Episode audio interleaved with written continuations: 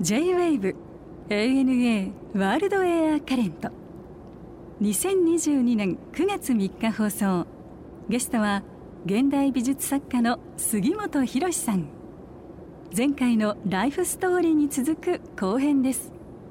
今回は世界的ロックバンド U2 のジャケットに使用された杉本さんの作品について。さらに杉本さんが今思う人生の旅のお話伺いました。僕はこのあの U2 のアルバム「ノーラン・ヨン・ダ・ホライゾン」大大好きな名盤っていう愛聴版なんですが、え。このジャケットのお話っていうのはどのようにこう決まっていったんですか？これはですね。純粋なお仕事なんですかこれは？いや仕事じゃなくてやっぱり友達になったという感じですかね。あの実は僕はまあビートルズとかローリング・ストーンズの世代でね、うん。その後はまあ評価してなかったんですよ。ですね。ええ。ですからまあ U2 っていうのはあるっていうのを知ってたけどそんなにこう自分でアルバムを持ってるわけじゃないしね。ええところがねそのまああの間に入るアイルランド人のその友人がパトリックっていうんですけどね、はい。これがあの言いまして、まあ、これは大富豪なんですけども、であのシャトコラ・コースタっていう南仏に自分のワイン園がありましてですね、はい。えーそれはもう歩いて回れるサイズじゃないんですけどバギーに乗っていろいろ回ってる、そこにアートの、まあ、施設を作りたいって言うん。で、うんワイン園の中にアートがはあワイナリーの中に。そうです。ほそれで安藤忠夫さんに頼んでですね、美術館を作り終わったちょうど頃だったん。ですよね。でまあ僕の作品もあの入れてほしいっていうんでまあ見に行ったと。はい。でその帰りにロンドンまでプライベートジェットで帰るってことになってたんですよね。で昼飯をちょっと友達のとこで食べるからニースに降りるぞとか言われて、あそうとか言ってたんそしたらね飛行機の中でなんか U2 の曲がバンバン流れてて なんだろうなと思ったんですよね。う 面白いねはい そうしたらそのニースの別荘っていうのは海岸にあってですねなんかあの小太りの小さいおっさんが出迎えてくれたんでねこれがボノだったんですよね。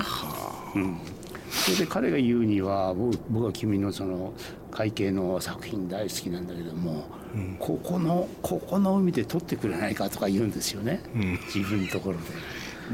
ボノの別荘の前の家の海を取れとの地中海を取れとうん。いやーそれは残念でしたって言ったんですよ。僕はねあの人に頼まれたらと取らないんだと。頼まなければ取ったかもしれないのに 頼んじゃったからダメですよ。断ったんですよ。なるほど。なるほど。面白いね、ええ。コマーシャル写真やってるわけじゃないですそうだね。ええ。うん。そう。かって言って、えーまあそれはそれでまあ答えとしてはこう洒落てて面白いじゃないですかね。ある意味ではそれで逆に気に入られたっていうか。ボノ好きそうね。えー僕もまあそれからあいろいろ話してるとなかなかなかなかの男なんですよ、これがね、その筋金入りですからね。いやそれでまあ友達になっなるほどたんですよね。でそれからしばらくしてからあの僕のその写真会計を見てて、えノーライン・ホライズンという曲を作りたいっていうことになったんですよね。うん。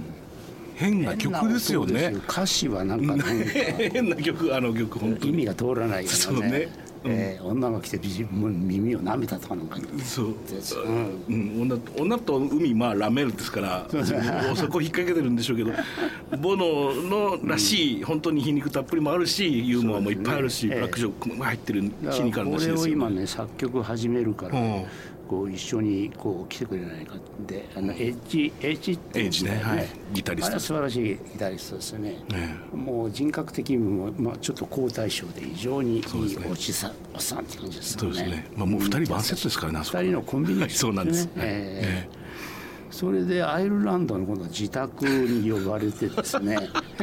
もうひどいなもうさ人遣いがね荒いね。そうそう。でなんかだから一泊二日の合宿みたいな。はあ。でエッジがこうギター弾いてこんな感じだろうとか言いながら、うん。だからなんかでなんなんで僕僕がそれをアプローブする必要も全くないんですけどねでもその会計からの触発された曲だから一緒に作ろうじゃないかっていうことになったんですよ。ええ。それでまあもうすでに取ってあるものを僕が提供したということですね、ジャケットとして。なるほど。えあれはでも、ユースファンにとっては、まあ、要するに一番の衝撃は、その普通やはりこう、まあ、昔のアナログの時代からですよ、まあ、言ってみればそのレコードジャケット CD ジャケットアルバムジャケットっていうのはその情報が分からなきゃいけないわけですよね、タイトルだったり誰だアーティストだったり。ところがあのアルバムはまあ U2 ファンはそう。U2 ファンはみんな度肝抜かれたのは何も書いてないことなんですよね。え というのはまあ困らせてやろうと思ってですね。いや俺自分の作品に文字載せるっていうのをずーっと禁止してきたんだから。これ載せらんないけどいいのって言ったらもういいんじゃないのっていうことで。だからあのジャケットのカバーですねプラスチックのカバーの上に、書いて。えーなんか貼るのはまあ良しとしたわけですはい。だから開ける開けたらそれ捨てなくちゃいけないわけだからのっぺろになっちゃうと、うんで LP 版も作りましたねそうねこれでしょ？あそうですね。いやもう本当に。うん。でも曲聴きながらこの写真を見ると、ん。なんだか深いんだよね。だからもうものの見事僕らは一ファンとしてやっぱりやらしてやられた感と、その深さと、そしてその意味とですよ、やっぱりそのテーマだったりもう彼が思ってることそして、杉本さんが思ってらっしゃること全てがこうリンクする瞬間ですよね音楽とアートが一緒になるというか。そうですねいやー面白い。そうやって曲ができそしてこうやってアルバムができていくそれからあの世界ツアーも始まって、はい。まあ、ある程度付き合いましたよ、なるほど。えー埼玉アリーナにも来ましたけどね。ギャラどうだったんですかこれは。このディールギャラのディールっていうのはふたお二人で決めたってエピソードが割と有名ですけど。えーいやギャラのディールをしようということになりましてプロダクションのいろんな人が弁護士とか会計士とか、えーうちのニューヨークのスタジオでね、会議をするっていうんで、じゃあ面倒くせえなと思ったんですよね。うん。それはそのあの事業としてはすすごい何億円というお金が動いてるでしょうからね。それでだからボノがと来てちょっとどうしよう下打ち合わせで2人だけで話したりして、ね、僕自分の部屋でドア閉めて。はい「これどうする?」って言ったら面倒くさいなって言ったら「ボノ面倒くさいんだよな」ってうん言うよね。言って、でじゃあってで僕は「あのレッツゴーストーンエッジディール」って言うんですね。ストーンエッジディール。ッジディールっていう物々交換、石器時代のディールそうそう。だ僕は君の音楽を使える権利。で君は僕の写真を使える権利を交換しようと。だから現金なし。面白い。ね。僕はあそれは素晴らしいって言ってそれでドア開けてみんなに言ったんですよ弁護士に「ストーンエイジで入れたってさ」ってそしたらみんな腰抜けちゃいまし それはそうだよ。何のために来てんだか分かんないよね。た俺たち一斉に踊るのよ 素晴らしい。え？素晴らしいね。そのなんかアーティスト同士のなんかそういうのって。超かっこいい。今回この出された「かげろう日記」という本ですが、まあはい。自叙伝と、ない申し上げてよろしいんですか？あはいはい。はい。ええ大変僕も読読ませていただきましたがああえいろいろとこう的確明確な、あの切り口といいますかええ。端的と申しますかええ。先生の写真みたいな。あはい。がまあこれはあの日本経済新聞の私の履歴書がまあ一月連載しましたものですね。まあそれじゃ足りないんで2倍半ぐらいに書き出して、えあの新聞じゃまあ書けないこともいっぱいありますから。えで。もまあちゃんと本にするにはやっぱり書けないことももっといっぱいあるんですけども。はい。え書ける分だけ書いたという。ですね。「かげろう日記」というタイトルはえやはりこの平あの安かげろう日記の日記ですね、それからまあ取って音だけを取ってですね、はい。こう老いの影が忍び寄るという、ん。まあ74になりましたけどもね、うん。でまあこの辺でちょっとまあ、えーまとめとかないとなという気持ちで書いたもんですよね。74歳っていうこのんお年はうん、どどういった感覚ですか？いやーあの皆さんねあの70にもなってみるとこんなに時間ってこう婚姻嫌なことして言いますけどね。本当にもう5060になった頃からもうあの加速していきますね。僕も54なんですけど。54なんですか、はい、もうもはやそれは感じてます、ね本当に子供の頃っていうのはね今のなんか100倍ぐらい時間がゆっくりしてましたね。ええ。はい、1日のうちの1時間ずつの光景を覚えてるんですけども今なんかもう昨日何やってたっけっていうくらいえー、子供の時はほら1日はあっという間だけど1年長いじゃないですか、えー、そうですね。年重ねると、えーこう一日生きてる時間夜寝る寝るまで長いんだけど、うん、あっとに1年あっという間ですよね。1年が早いですよ。いや本当に本当に。だってもう半分通り過ぎてるわけですからね、えー、この間おめでとうございますなんて言ってたなって思うんですけど、えー、60で還暦になりましたねとか言ってたらあっという間に70になっちゃうんですよね、うん、だからねこのままいくと加速度的にこう、はいで昨日はですねあの97歳の比叡山のザストの対談っていうのがあったんですよね。えー、はい、この97歳の方がねもうちゃんと頭脳明晰で「はい、何歳ですか?」って74って言ったら「ああまだまだ」って言われましてですね80まではもう普通だよとか80超えるとやっぱりね辛いよとか言ってましたね。うん、えー、とはいえこれからまだまだやらやりたいと思われてることたくさんプロジェクトも抱えたと思うんですけれど、えー、そんな中でいや僕ねこれ、えー、すごく面白いなと思ったのは、この宇宙を撮影するプロジェクト、これは一体どどんなものをこれはですねあの JAXA とですね、はい、東京大学とソニーが、あの人材を頭脳を出し合ってですね。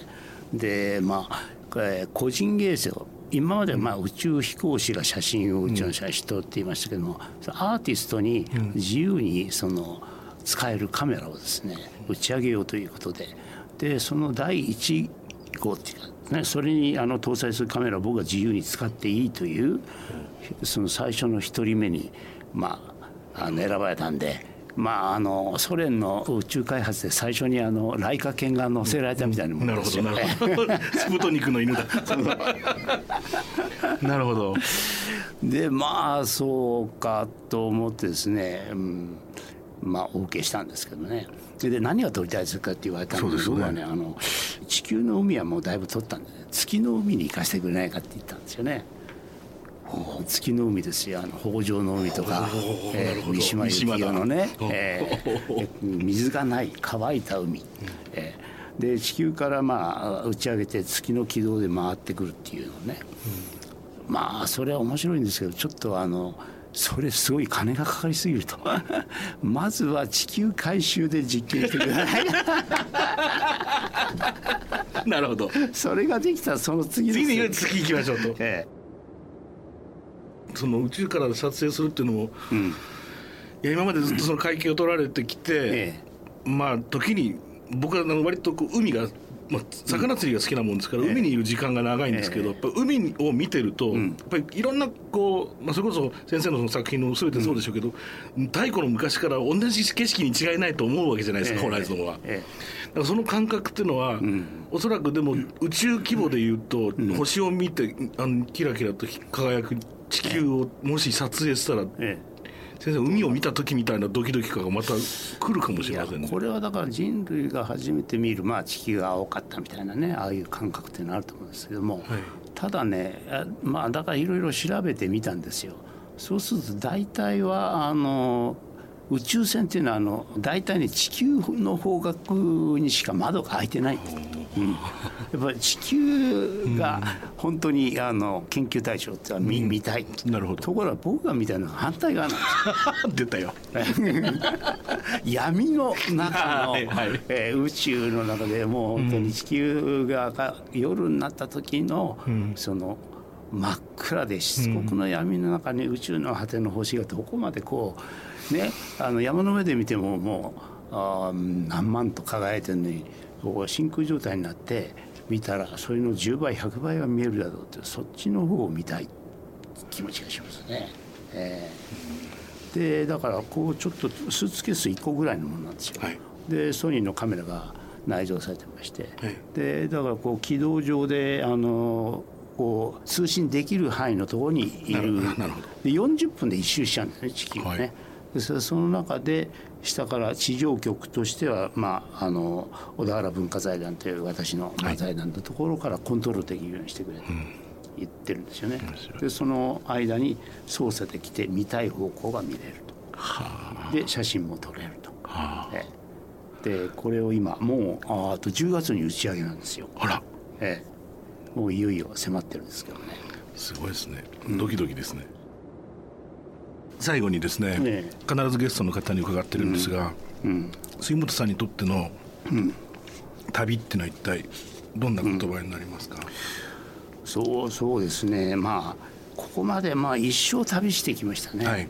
えー、でもうここで最後の旅っていうのはこのメイドの旅じゃないかと思ってるんですけどね、うん、えー、でまあメイドの旅っていうのもまあえー、面白いかなっていうかですねあのよく、まあ、僕は非常に仏教の僧侶がですね特に禅宗の僧侶たちがですね遺下って言ってまああのもう一生生きてきて自分がまあ死に身近に迫ってきた時にどういう考えを持ったかということを簡単な詩にするっていう、まあ、伝統があるんですけどね、はい、だからそろそろ74だからこれね遊戯っていうのは書いといた方が意外と死なないんですよ。うん、本当に死に間際に書く人もいればもう60ぐらいになったらみんな書いてるんですよね。ねえー、ですからまあ僕もそれに習って、まあ、良寛さんなんていうのはですね、ええあの遺下がですね裏を見せ表を見せて散るもみじっていうこれなんかかっこいいでしょ？ね。すごい映像的ですね。そうそう。ねすごい映像的ですね。表もあったんだけどもちっちゃうんだよと、本当ですね。ええ。ー、もうお書きになられたのはどんなことなんですか？これはですねまあ一つもう一つ道元っていうねあの禅の鎌倉時代のおばさん。この人はですね54年第一天を照らし不調を抱っこして大戦を触破す奥渾身求むるところなく生きながら読み出す。これ漢文ですからね。これ意訳するとですね、まあ、54で死ぬんですけど54年間私はシューッと修行してきて、えー、悟りを求めてたけども結局ダメだった悟れなかったと、うん、じゃあしょうがないと。まあそれだったらこのまま生きたまま黄泉の世界に落ちていって死ぬところを見てやろうってんですよ。なるほどこれも面白いですね。まあまあそれでですね私もそういうような良寛さんとかですねでこう書いてみたんですね。美しい。書もやってますから、はい。で有意義ですねこう前後深くですね、うん、前後深くっていうのはまあ前後深くなっちゃったかそれまたシャレで禅の言葉。の言葉は分からん分からんと、はい、で明快明快。もう明快が 明快が目の前に来てるのは明快であると、はい、ここから野球に例えるんですけどね。えー、至る霊界の表霊界っていうのはあのあの世の表ですね、はい、だから1階の表の管理霊界の表なんですよ。それで得る、えー、それからいきなり L9 回の裏になるんですね、9回というのはね、えー、はい、究極の9が書いて、はい、究極の9ですね、はい、でいきなり9回の裏にバッターボックスに立つ。で立つ満塁の席ですよ、ね、もうなんか満塁で9回裏、うん、えー、それでこれ満塁っていうのは涙に満ちるっていうことが満塁になってるんですけどね。それで今バッターボックスに立って振ったんだ。今空を振ったから空振りしたっていうんですよ面白い。え？え？こういうような遊戯をね。ちょっとまあこれがまあ、えー、あの世に旅立つ時のメッセージとしてですね。まあでもまああのメイドへの旅はまあまだこういうことを書いておけばえしばらくは。楽しい。やっていうかすごい面白いですね。ありがとうございます。あのユーモアと、ええ、このうんなんていうか一番の、うん、懐の深さというか全部が一緒になって軽やかに。いや僕ねその「かげろう日記の」まあ、かげろうってまあかげろうじゃないですか要するにかげろう、まあ、要するにトンボみたいな。それね薄葉かげろう。儚い、うん。